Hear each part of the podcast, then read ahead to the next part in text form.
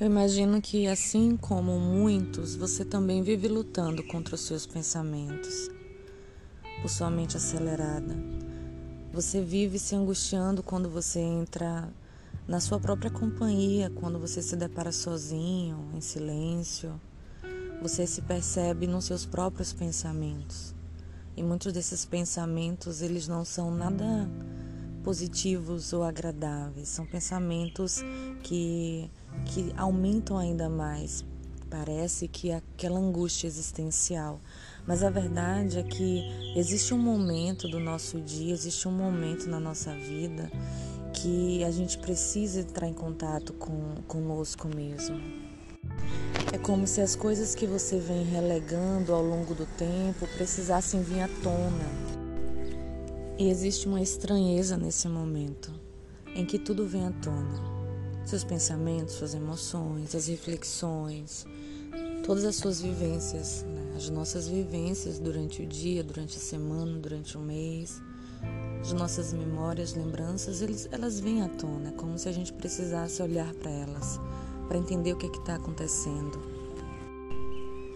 E para muitos de nós, este é um momento assustador. Para mim também já foi.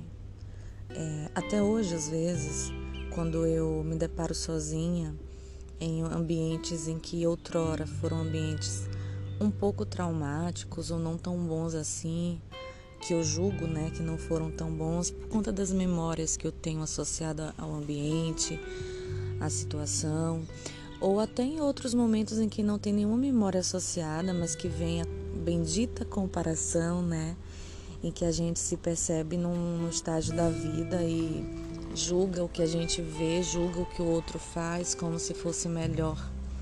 E automaticamente a gente se sente e se coloca num ponto inferior a isso. Momentos assim assustam ainda. Não assustam na medida que me assustavam antigamente, mas vamos, vamos ser sinceros, né? Quem que gosta de sentir uma certa angústia ou uma certa comparação de inferioridade, né? Simplesmente quando você está vivendo uma fase boa da sua vida ou quando você está fazendo uma viagem legal. Mas é isso que acontece muitas vezes, quando a gente se vê habitado no nosso próprio silêncio, o silêncio por vezes vem atormentando e assustando. Mas acontece que há muitos anos eu venho praticando algo que eu aprendi que faz toda a diferença.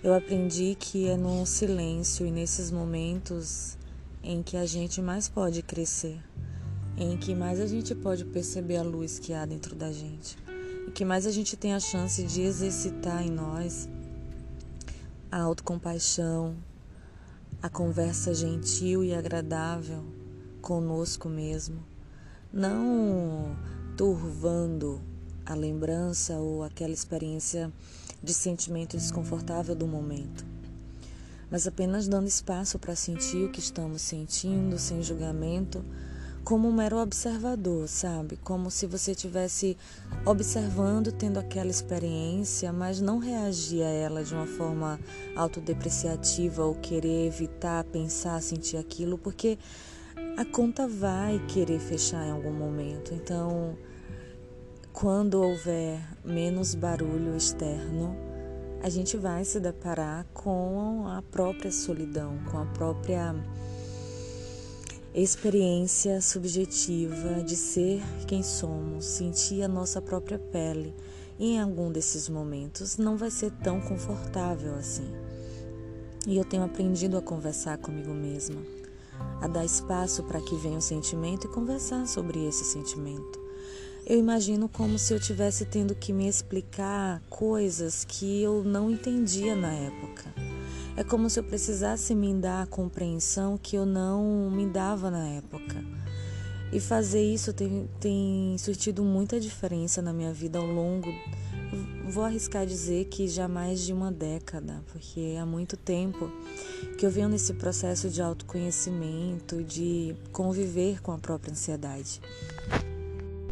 Quando você se depara com esses momentos em que se percebe comparando ou tendo uma lembrança é, negativa, desconfortável, uma memória traumática, ou quando você percebe simplesmente seu peito apertando e angústia querendo, querendo aparecer ou aparecendo, a gente tem aquela, aquele ímpeto de se distrair, pegar o celular, conversar, dizer não, não precisa estar tá assim, é besteira isso, ou de nos rotularmos como minha vida vai ser sempre assim, ou eu sou ansiosa, ou eu sou depressiva é, é errado o que eu estou pensando. E na verdade, não tem nada de errado com nossa mente, né? Porque a nossa mente, ela é, é uma consequência né, biológica da evolução para proteger a gente do perigo. Então, é mais óbvio que ela vai pensar coisas catastróficas e negativas.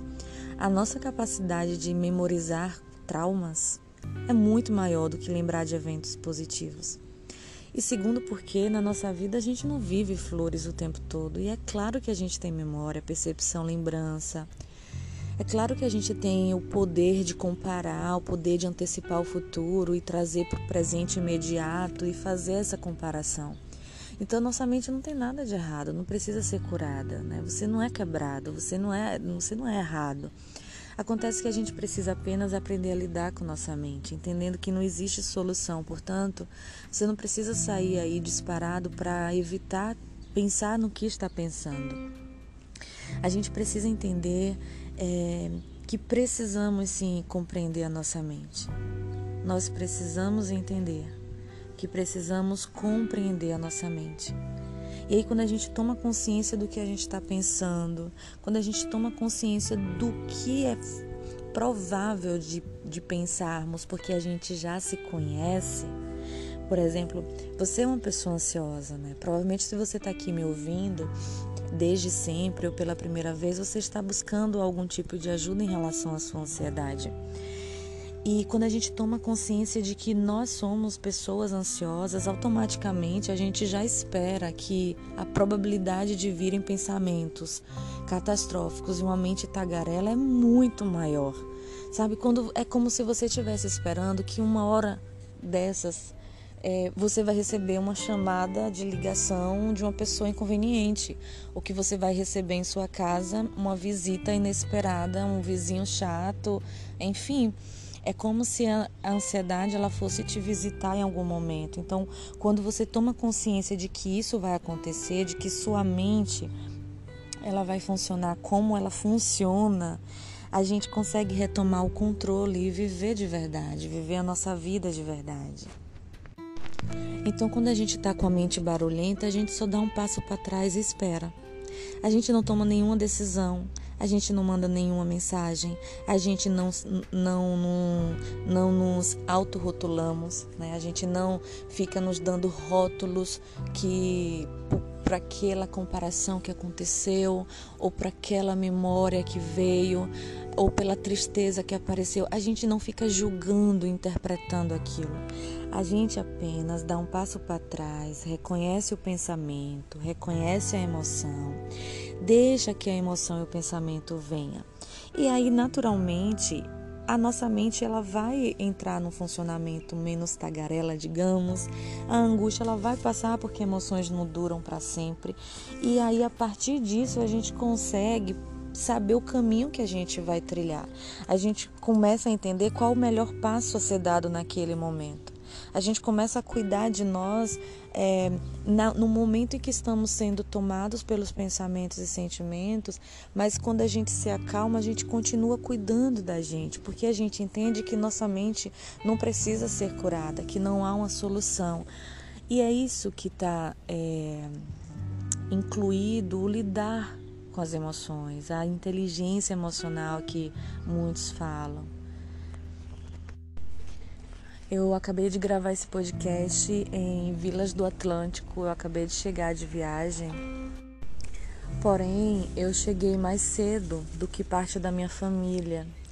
E aí eu tô sentada é, em frente à porta da casa de praia que, que a gente vai ficar esses dias, nesse feriadão, se você está me escutando em tempo real. E estou aqui sentada sozinha. Algumas pessoas passam indo para a praia, algum ciclista, algum, alguma pessoa que está correndo. Aqui do meu lado direito tem um colaborador, está capinando parte da, da jardinagem, né? E eu tô aqui com a minha mala, minha malinha de comidas fit, minha água, meu livro e meu celular.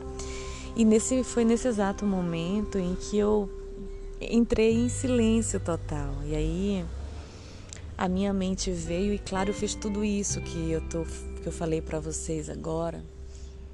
E eu falei assim, nossa, eu é tão bom para mim nesses momentos, né? Saber manejar isso e eu me sinto melhor e, e é gostoso estar tá comigo.